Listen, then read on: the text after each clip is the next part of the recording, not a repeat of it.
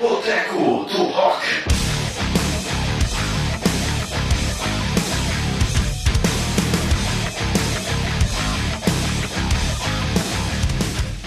Sejam bem-vindos a mais um Boteco do Rock podcast, o segundo do ano de 2018. Uhul! Estou junto meu companheiro Ricardo Cunha, diretamente de Fortaleza. Diretamente aqui de Messejana, precisamente Guajiru, área de risco, né?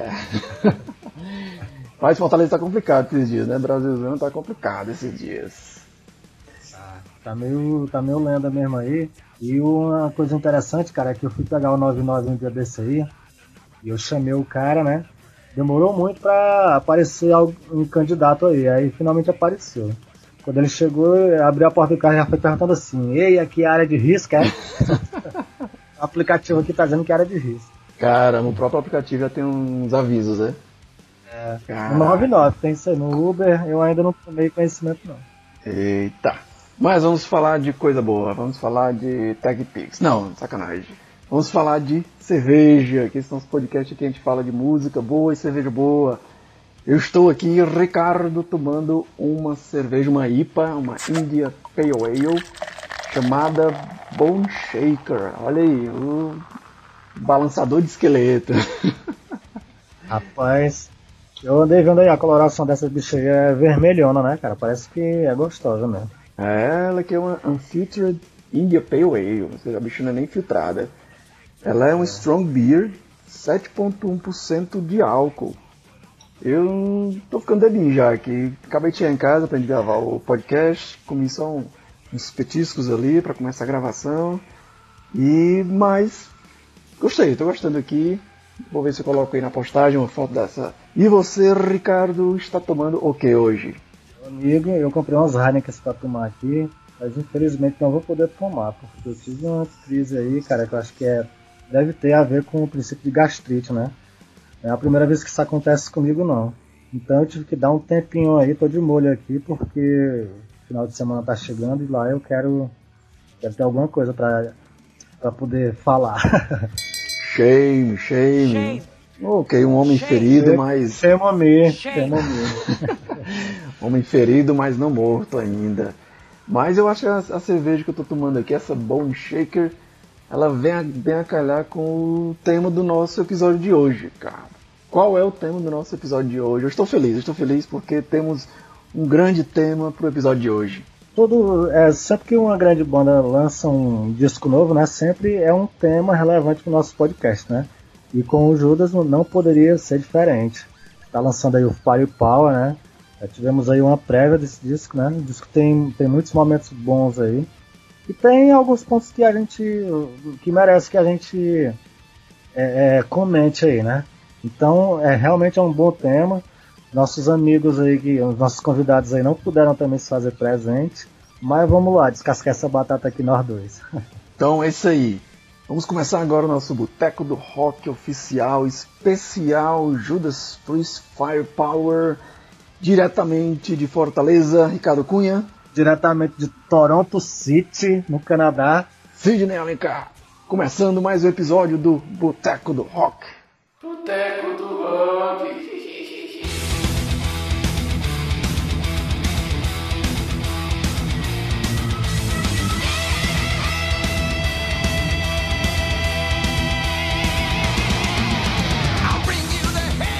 Então, começando aqui o nosso primeiro bloco, tá? Eu primeiro gostaria de falar, vamos começar, vamos começar pelos, pelo Breaking News, né? Hoje, acho que foi hoje, né?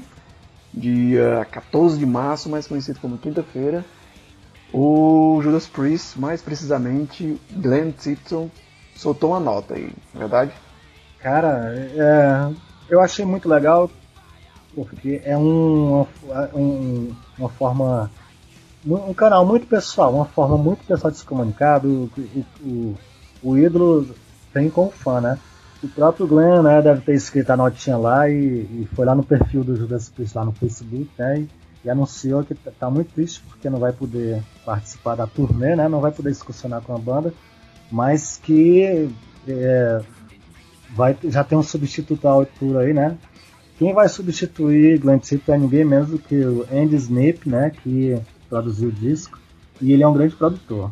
Então o cara conhece, eu acho que ele sabe tudo sobre o disco aí, né?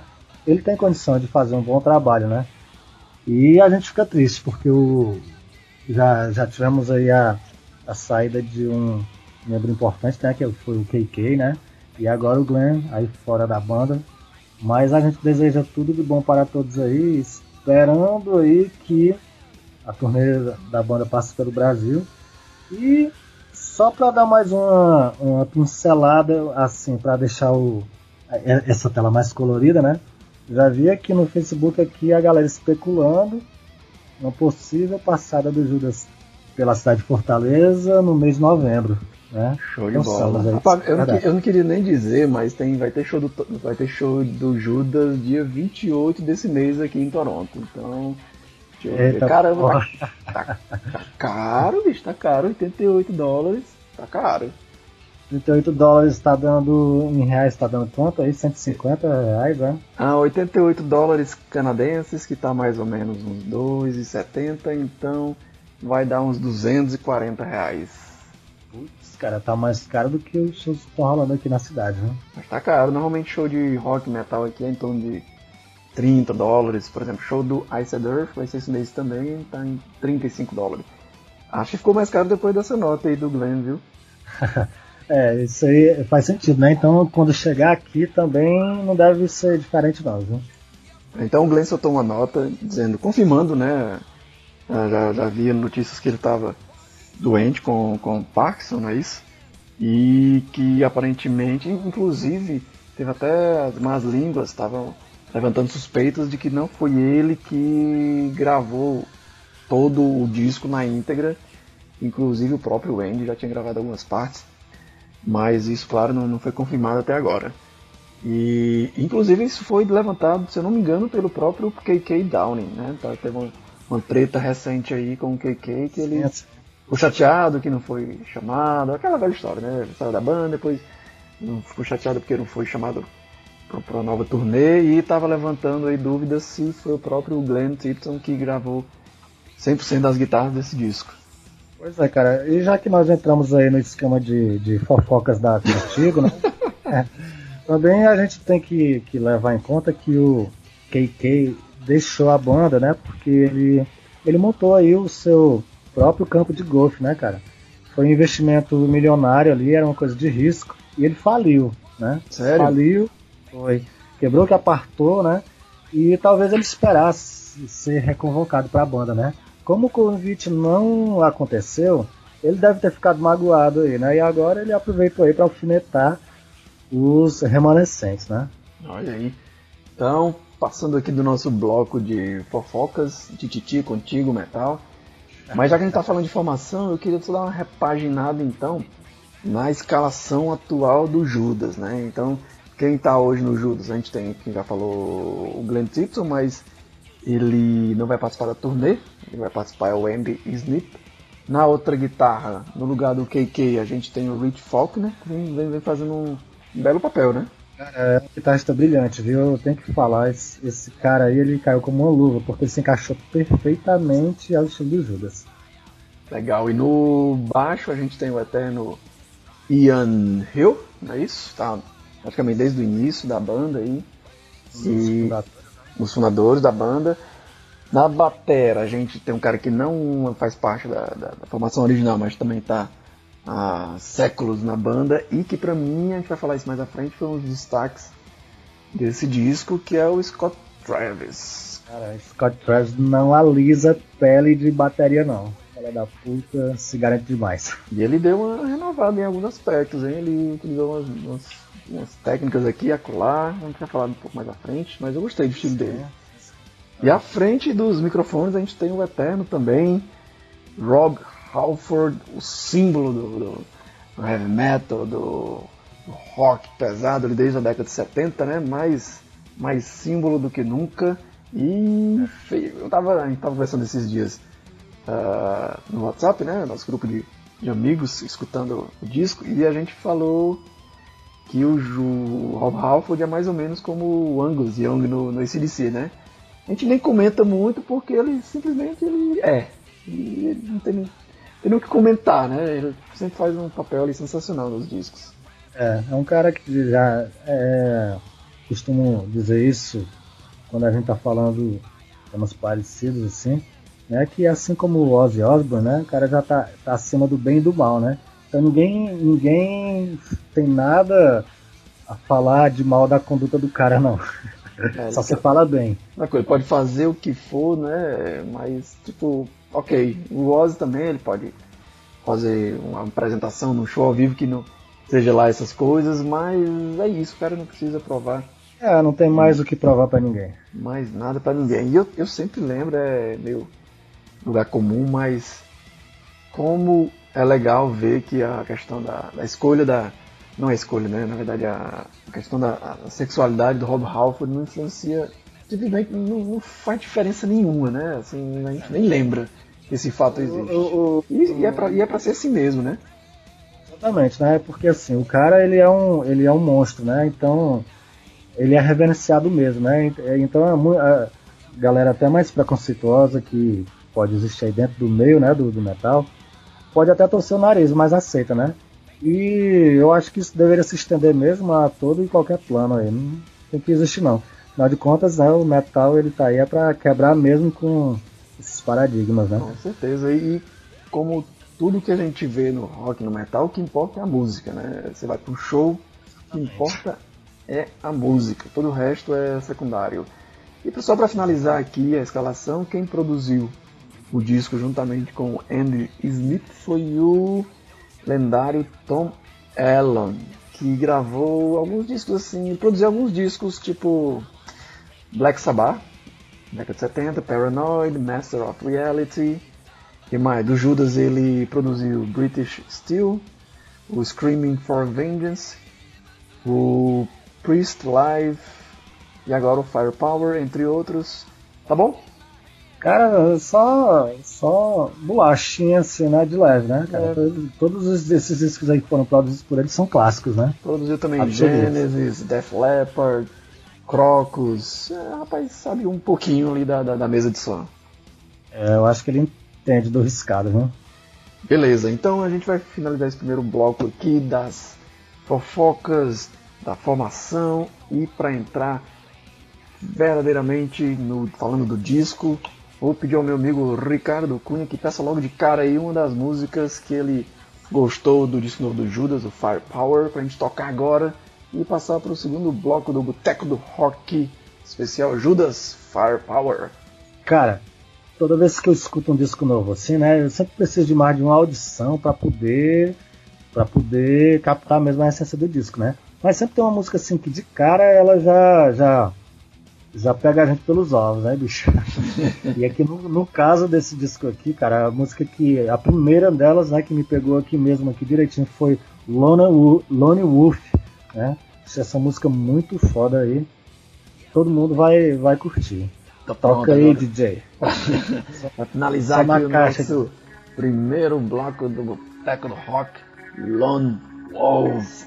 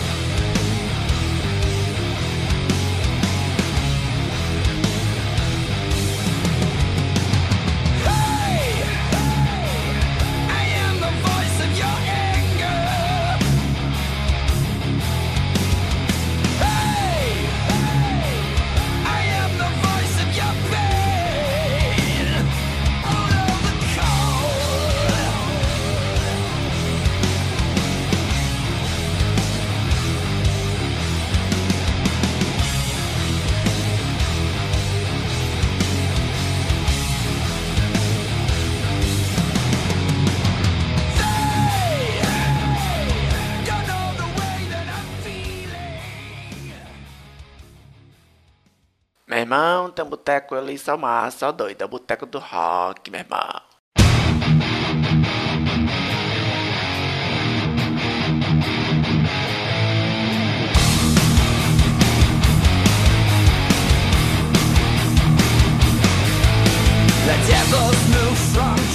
Então, começando agora o nosso segundo bloco do Boteco do Rock especial Judas Firepower. Vamos começar a falar do disco em si, né? Você falou uma coisa interessante no, no final do primeiro bloco, Ricardo, que eu concordo plenamente com você, que é a questão de. Tem alguns discos que ele, eles precisam que você escute mais de uma vez para poder você captar toda a essência dele, os detalhes e passar realmente a dar o valor que o disco merece.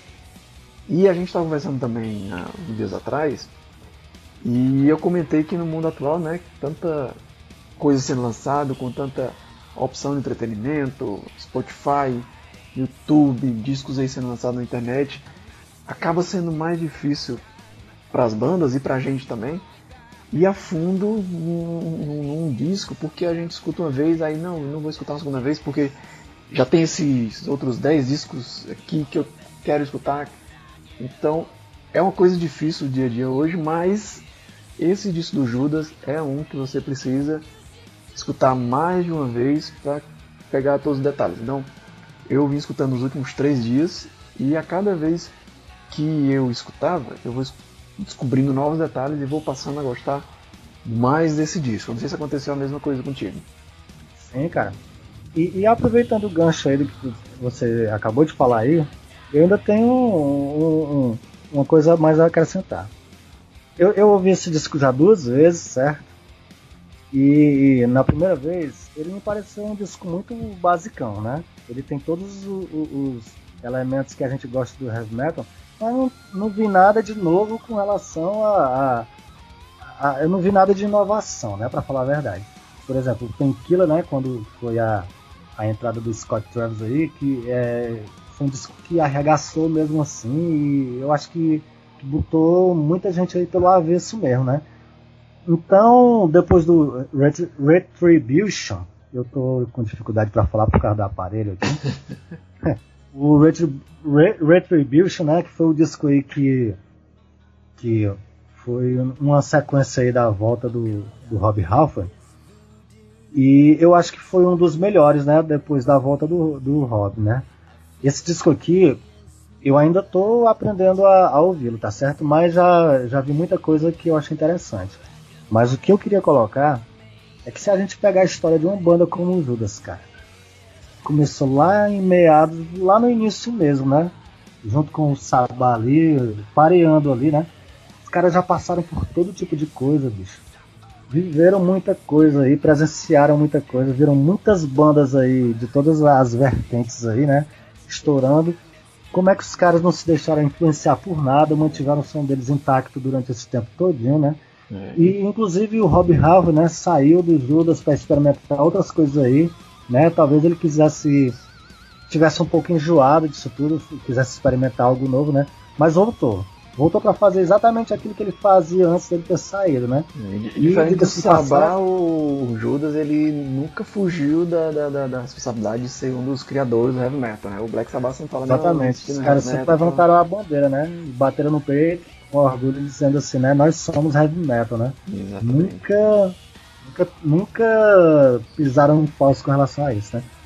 Então, continuando aqui o raciocínio, né? Os caras que já vêm fazendo isso há tanto tempo, como é que eles conseguiram é, manter a alma do Judas intacta, né? É no, no mundo, é, principalmente hoje com, a, com a, essa rapid, volta, volatilidade aí da informação, né? Os caras voltaram, fizeram esse disco aí, agora que a gente tá, tá discutindo aí, que é um disco que você pode apontar muitos pontos fracos, né, se você for é, enfatizar essa questão da inovação. Mas se você for pensar pelo outro lado, é justamente isso né, que o fã espera mesmo do, de um disco da banda, né, cara? É, exatamente. E aí já é um outro mistério, né? Como é que os caras conseguem não se deixar influenciar por tanta coisa que tá rolando aí. É, eu acho que é como você falou, não é um disco genial no sentido de ser extremamente criativo, inovador, até porque eu acho que os fãs do Judas não esperam isso, esperam música boa. E mais assim, com relação à, pegada, a produção tá impecável, o som da, da, das guitarras tá perfeito, remete, os, os timbres remetem ali, aos melhores momentos do Judas. A bateria tá com um som fantástico, tá linda demais. Cara, Verdade, a bateria eu acho que foi o primeiro elemento, né? Porque a guitarra a gente já tinha aí uma, uma noção de que, do que o, o Falco né, era capaz de fazer. Mas a bateria ela tá simplesmente perfeita, cara. É, e eu acho que tá tudo, tudo muito bem encaixado ali, tá como se criasse uma parede de som ali, a bateria, o baixo, a guitarra, tá tudo até- conversando perfeitamente. Vou até usar uma palavrinha que vocês gostam aí, o disco tá altamente coeso, cara. Então assim, e as três primeiras faixas, é, que a primeira Firepower, a segunda Lightning Strike e a terceira que é a Evil Never Dies, elas, as três primeiras ali, meio que como se fossem umas, elas são, como tu falou, muito coesas, e pra mim elas poderiam encaixar perfeitamente ali numa, abertura de um show com umas três faixas de abertura. Porque eu vim escutando esses dias e no fone e, e- e às vezes eu não percebia quando passava de uma para outra. Aí eu ia lá, olhava no nome da música, na letra, e disse, ah, passou para a próxima. Então são músicas curtinhas.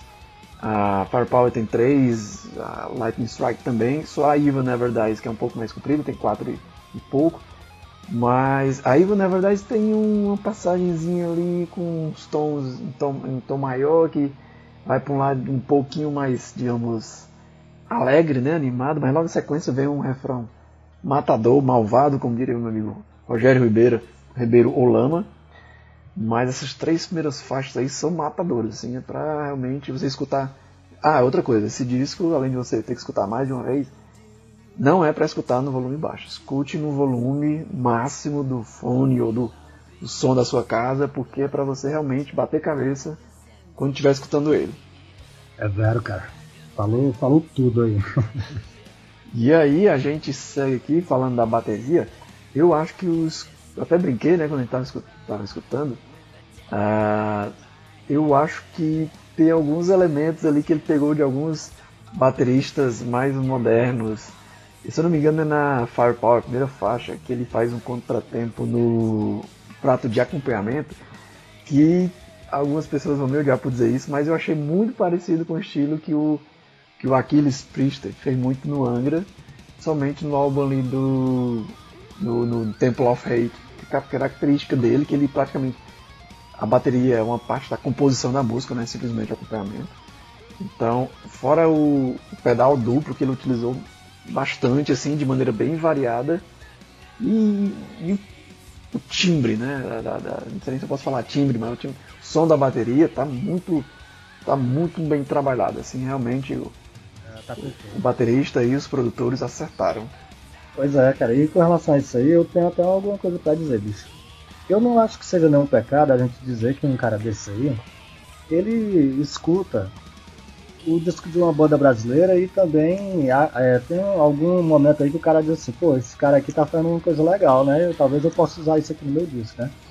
Em outras palavras, o cara pode ser influenciado por um músico tupiniquim, por que não, né? E, o, e o- se você for pensar bem, o Scott Travis aí, ele é um dos caras, eu acho que é o maior responsável por mo- modernizar o som do Judas, né? Desde a entrada dele, o Judas passou a ter uma pegada muito mais presente mesmo, assim, muito mais atual. É engraçado. Ele parece ser um cara, é um cara que parece estar esteve sempre na banda, né? Parece é um cara que aparentemente ele dá a impressão de ser um dos fundadores, mas ao mesmo tempo ele traz essa modernidade pro, pro- Ele já chegou foi, botando o, o- o ovo na mesa mesmo e dizendo que tem, esse espaço aqui é meu. Sou eu que mando nessa porra aqui. E, e vou fazer mesmo o que eu, o que eu quero fazer e acabou.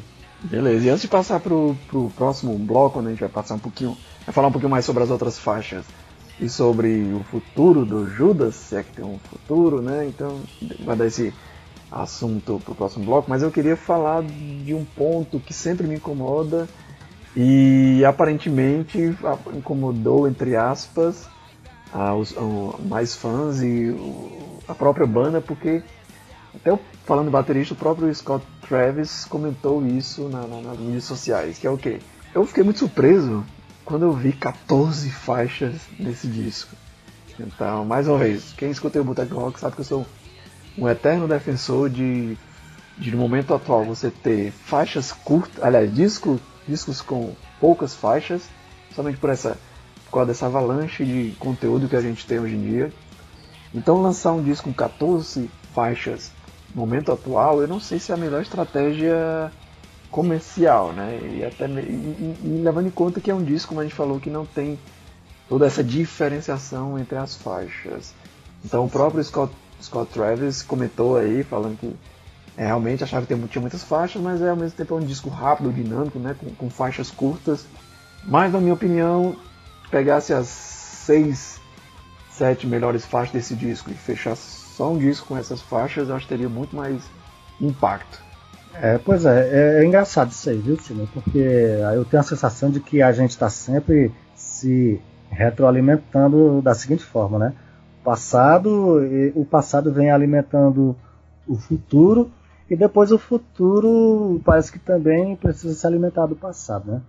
Quando eu comecei a ouvir rock, eu ouvia ali um disco como Hide, Hide the Lightning do Metallica e eu ficava puto porque o disco era bom demais e só tinha 45 minutos de duração, né? Eu queria mais. Né? Mas como você mesmo disse, né, cara, os tempos são outros, né? É muita informação aí e as bandas estão estão lançando disco com muitas faixas e por um tempo mais prolongado.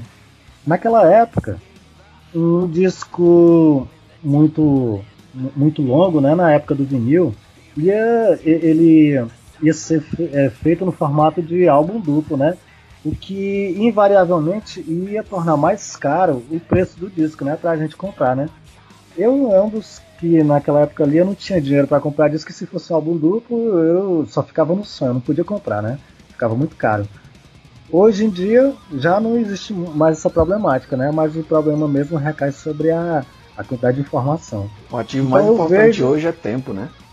É, pois é, então eu vejo que hoje um disco com 45 minutos seria o tamanho ideal, independente da quantidade de faixas, tá certo? A gente tava até brincando, né? Que um disco hoje, se ele tiver barra de rolagem no Spotify, ele tem música demais. É, exatamente, né?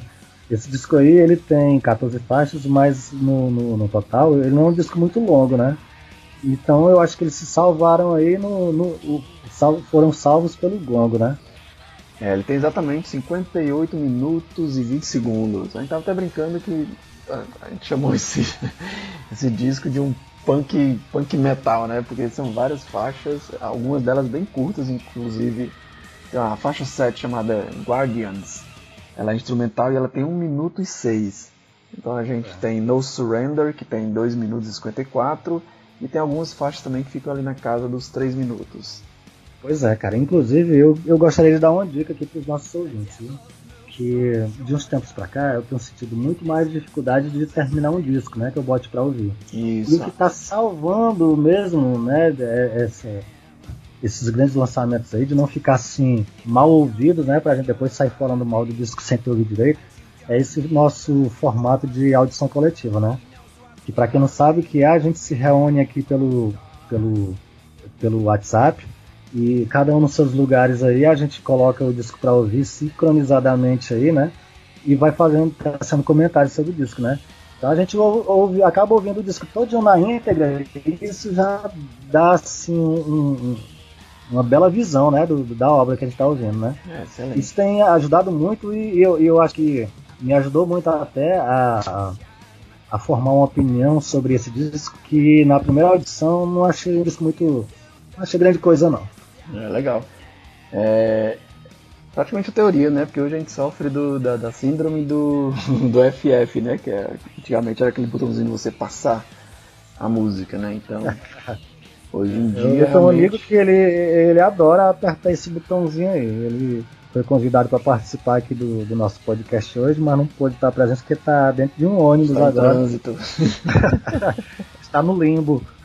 Um abraço pro Cristiano Machado, o maior fotógrafo rocker do Norte e Nordeste, que está se deslocando para fazer mais um trabalho de fotografia em algum show espetacular que vai rolar por aí.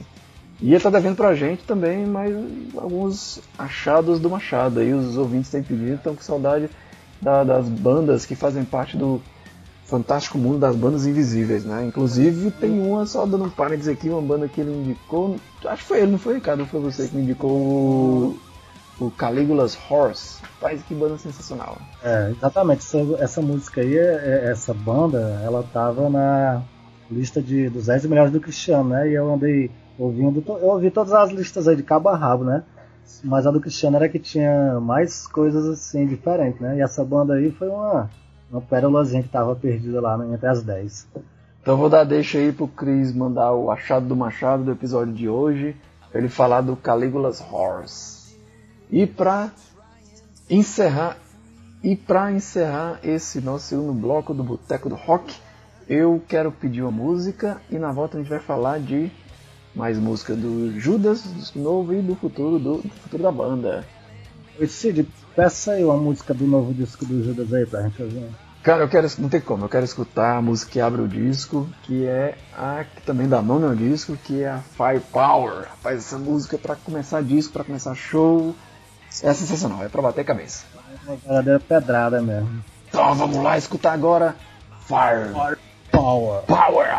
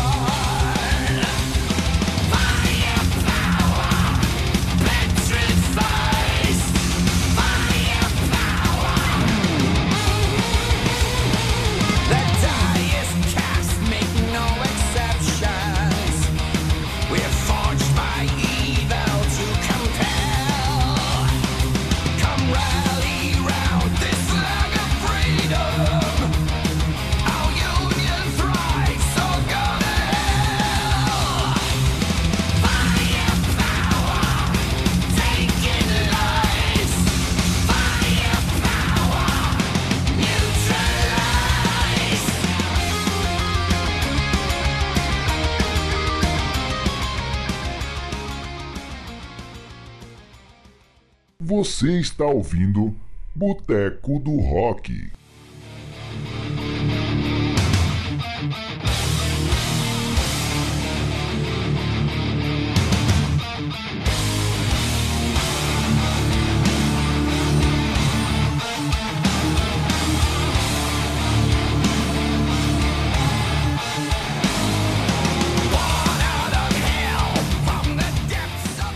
Voltando agora com o nosso terceiro e último bloco do Boteco do Rock especial Firepower, o novo disco do Judas. E falando em novo disco do Judas, eu queria fazer uma pergunta polêmica. O Judas entrou no esquema Scorpions, vai entrar agora nas Eternas Despedidas. Até o Slayer entrou nessa agora, né? Tá fazendo turnê de despedida aí que tem muita gente dizendo que não vai ser a última. Mas e agora? O que é que vem na frente aí pro Judas? Cara, de fato, na minha opinião, os caras estão estão sentindo o peso da idade mesmo, tá certo? E eu acho que no fundo, no fundo, eles queriam se aposentar. Mas eu aposto que, que os caras dizem assim, pronto, de hoje em diante a gente não trabalha mais não. Aí deve bater aquele vazio, né? E os caras logo em seguida, alguns meses depois, já estão querendo cair na estrada de novo, sabe? Isso aí aconteceu muito com o Ozzy, né? O Ozzy se aposentou, acho que o Ozzy lançou assim uns, uns cinco discos em sequência e, e ao final de cada turnê desse disco ele dizia que se aposentar. então ele deve ter se aposentado assim cinco vezes e retornou todas as cinco, e tá nativo até hoje, né? Que é o mesmo Ramones também. sentimento, síndrome que, que jogador de futebol sente, né? Que, que não quer, aliás, sabe que é hora de parar, mas não para e aí acaba que continua, às vezes da maneira não ideal, né? Se bem que o Ozzy, pelo menos, tá, tá, tá seguindo bem aí, né? É, cara, eu acho que com relação aos, aos medalhões né, do, do, do metal, hoje em dia, uma aposentadoria, ou um- tanto uma aposentadoria como uma permanência, dá pra fazer isso de uma forma mais consciente, certo? Porque hoje tem um esquema de logística aí que pode dar um, que pode dar um, um, um aparato né, pro, pro artista que antes ele não tinha, né? Dele, dele conseguir é, aguentar o ritmo das turnês, né? Aquela viagem constante, frenético ali pelo mundo todo, né? Dá pro, hoje dá pra suportar isso mais do que alguns anos atrás. Por outro Mas- lado, hoje o- as bandas têm que fazer muito mais shows, né? Porque venda de disco não dá mais a grana que dava antes, né? Então, realmente, o que sustenta hoje uma banda é turnê. Foi legal ter colocado isso aí porque caiu exatamente é, no ponto que eu queria concluir, né, cara? Que foi o que aconteceu com o Leme, né? É, é, o Leme, entre tantas coisas, né, ele é considerado um dos maiores é, é, rockstars aí do, do, do mundo, porque o cara realmente ele, ele viveu de acordo com o espírito né, que ele pregava, né? Ele, ele literalmente morreu no palco, né? Ele foi até onde ele podia ir mesmo. E, eu, e, e- e me parece né, que isso daí é o que todo grande. É o que todo roqueiro queria, né? Parece, né? Acho que seria morrer empunhando mesmo a bandeira do, do, do, do rock and roll, né? E, e nem todos conseguem, ou porque não tem pique, ou porque não tem ideologia mesmo, né? Mas eu acho que no caso dos Judas aí, pô, eles ainda têm uma lenhazinha pra queimar, viu? É, eu também acho o, o, o Rob Halford parece estar em forma ainda, né? A voz, tanto fisicamente quanto a voz dele não aparenta estar sofrendo com o tempo. O Scott Travis também parece estar muito bem fisicamente. Ah, realmente as baixas. O Ian Hill também parece que está segurando bem a onda aí. E a gente tem o Rich Faulkner, que é mais novo, e agora teve abaixo do Glenn Tipton, mas tem o Andy Snip, que eu não sei qual É, é parece- a idade dele, mas ele acho que ele com certeza é mais novo que o Glenn, né? Então, Ah, Me parece que, que eu acho que talvez. tem o 48 curso mais- anos o Andy Snip. É, ainda dá, ah, isso daí dá. Tem muita coisa ainda pela frente, né? Agora me parece, viu, Sidney, que talvez seja mais difícil para o baterista, né, segurar a onda, né, numa banda, numa banda como o Judas Priest, né? É. Mas a gente vê também que o Scott Travis também, cara, tá, tá com uma forma uma excelente forma, né? É verdade. E mais o Rojão desse último disco tem umas músicas bem rápidas, né? Então, É, Não, ele, isso aí pra ele é brincadeirinha de criança. o Rob Halford tem 66 anos, mas coroa tá enxuto. É, o, o Rob nunca foi daquele. O estilo dele de correr pelo palco, né? E ficar fazendo nenhum tipo de pirueta, né? Ele é mais paradão mesmo. Isso daí ele consegue fazer muito bem. É, o Ian Hill tem 67, até mais velho que o Rob Halford. E o Scott Travis é um pouquinho mais novo, tem 56 anos. O cara deve malhar todo dia. pra tocar do jeito que ele toca, né? É isso aí, então acho que as apostas aqui vão ficar que a gente tem mais algumas, alguns anos de Judas, talvez 5 ou 10 anos, porque não? Vamos torcer aí, né? Pra gente finalizar aqui esse nosso bloco do especial Judas Priest Firepower, vou pedir ao nosso amigo Ricardo para pedir mais uma música e aí a gente vai encerrar voltando para falar do nosso bloco A Saideira por Conta Casa, onde a gente vai indicar uma música aqui do cenário local de Fortaleza, então do estado do Ceará, ou até mesmo do Brasil, por que não? É isso aí, cara. De acordo com essa nossa segunda audição aí, eu te falei, né, que já teve uma música que me pegou ali logo no comecinho, né? Mas teve a música de trabalho também, né? Que já tem até um vídeo rolando no YouTube aí, que eu acho que muita gente deve ter prestado atenção nessa música aí, né? Se chama Spectre. Né? Essa música aí eu colocar para ouvir e pedir para as pessoas, os nossos ouvintes aí, observarem ela aí com atenção e veja aí como essa música aí tá impregnada aí da, da alma do bom e velho Judas, né? Sensacional, Spectre. Então a gente vai escutar agora no nosso último bloco sobre o Judas e na volta a gente vai encerrar com a saideira por conta da casa. Então rola agora Spectre.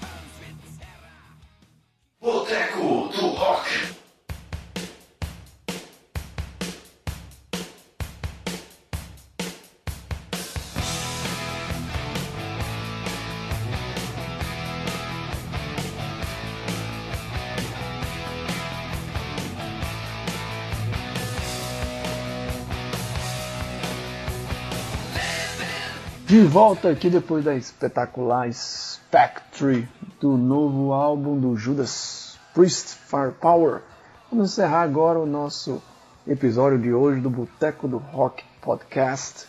Agradecendo a todo mundo que escuta a gente, que aguenta a gente, que indica para os amigos, que reclama da gente, que Que criticam, se hein? criticam, os que pedem temas pra gente falar, os que pedem música pra tocar aqui. Então agradecer Pedem bis. os que pedem cervejas pra gente tomar e analisar aqui no Boteco do Rock. Ah, a gente quer agradecer, obrigado a todo mundo. Os próximos episódios aí prometem, a gente tem muita coisa legal pra, pra vir. E se você quiser mandar algum recado pra gente, a gente vai falar agora nas nossas redes sociais. Você pode encontrar o Ricardo Cunha em estereotipo.wordpress.com. Agora é oficial, hein, cara? Ajeitei o domínio aí e agora o, o blog realmente é estereotipo mesmo. Olha aí, o Ricardo Cunha, você não sabe, ele é hoje um dos autores, um dos escritores mais lidos do site whiplash.net. É. É. e se você quiser é, me encontrar, você pode ir lá no meu blog, que está um pouquinho parado, mas eu vou retomar ele esse ano, que é o meus 300 discos.wordpress.com e também no nosso site do Boteco do Rock podcast.wordpress.com. Eu queria aproveitar, viu, Sidney, já que tu falou aí do Whiplash, e dizer que o nosso último episódio, do o que nós falamos aí, foi um especial de uma hora e meia, falando só de Mastodon, né? Que está disponível no Whiplash, né? Quem quiser ouvir lá, dá o seu likezinho. E inclusive se você não gostar, pode ir lá e dar o seu not, not like também, que a gente não se importa não, a gente quer ouvir aí o seu feedback mesmo. Mas é isso aí. Rapaz, é, o Boteco, Pod- o Boteco do Rock Podcast está em todas as mídias. Então a gente também tá lá no Whiplash, a gente colocou o link lá para você escutar o podcast. E vou te falar, esse episódio especial Mastodon, posso dizer que foi o melhor de todos os episódios até agora. Cara, esse daí é histórico, viu? Foi sem dúvida nenhuma, tem muito conteúdo, muita informação bacana, Uma hora Muitas- e meia com convidados, realmente. muita cerveja, né? Esse, esse foi o digno do boteco mesmo. Exatamente, mas como você falou, tem muito conteúdo, muito conteúdo mesmo, assim, que, que realmente foi um, um episódio histórico. Então, passa ali os primeiros minutos que a gente falando de cerveja, a gente esquentando um pouquinho, mas na sequência, quando a gente começa a falar dos álbuns do Mastodon, da discografia, muita, muito, muito, muita história, e muito conteúdo bacana para você escutar lá. É, e, e vale também salientar, né, cara, que o nosso formato é um formato muito livre, né? A gente fala do nosso tempo, da nossa forma mesmo.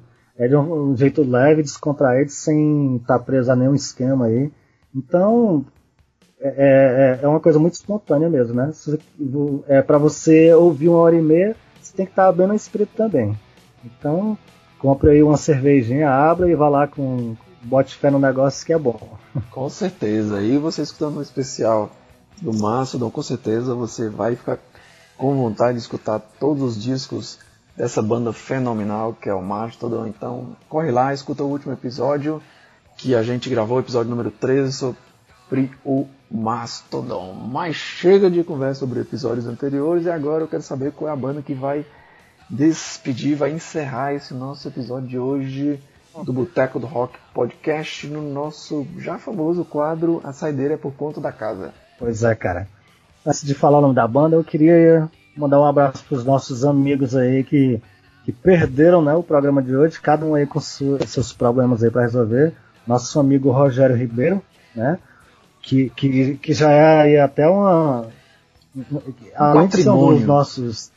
Além de ser um dos nossos principais incentivadores e contadores, né? Também já participou algumas vezes, né? Do, do nosso, do nosso programa aí. Mas tem também o Plácido Felipe, o Paleira. o nosso amigo João, que acabou de ser papai hoje, né? Parabéns, Olha João. aí, parabéns, papai. Ê, Ser papai, hein, João? Quem diria? e para o, o Ricardo, nosso amigo Rick Stone, que tá aí, que tá andando com a pedra alojada nos rins aí já faz algum. Esse é o melhor apelido de todos, Rick Stone. Mas chega de papo, vamos lá, vamos que a banda de hoje é uma banda boa, hein, cara. Eu, como sou muito ligado no underground, né, cara, tô sempre procurando ouvir as bandas locais e acompanhando as bandas daqui nas redes sociais. tenho visto muita gente comentando sobre essa banda aí. Uma galerinha lá do sul do país já fez postagem sobre essa banda. Os caras estão lançando disco agora. E eu, particularmente, eu gosto muito do som deles, cara. Ao vivo, os caras são foda mesmo. E o som deles é um trashão, assim, moderno.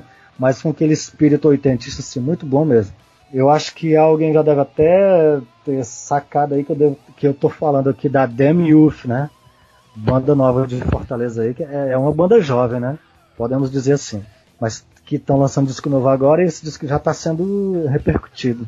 Show Tô olhando bola. ele, tô olhando para ele aqui agora aqui no YouTube. O disco tem 30 minutos e 49 segundos de duração. E a música que eu vou pedir é, a- é o carro-chefe do disco, que é a música chamada Fear Within. Fear Within, sim, então a gente vai escutar. Imagino que seja do disco. Não sei se é um disco ou se é um EP. É o Breathing Insanity, do Damn You. Isso. Exatamente, lançamento de 2018. Vou até dar o meu likezinho pros caras aqui agora. Merece mesmo. Então a gente vai. Toca aí, pode botar pra tocar bem altão aí, que disco é bom.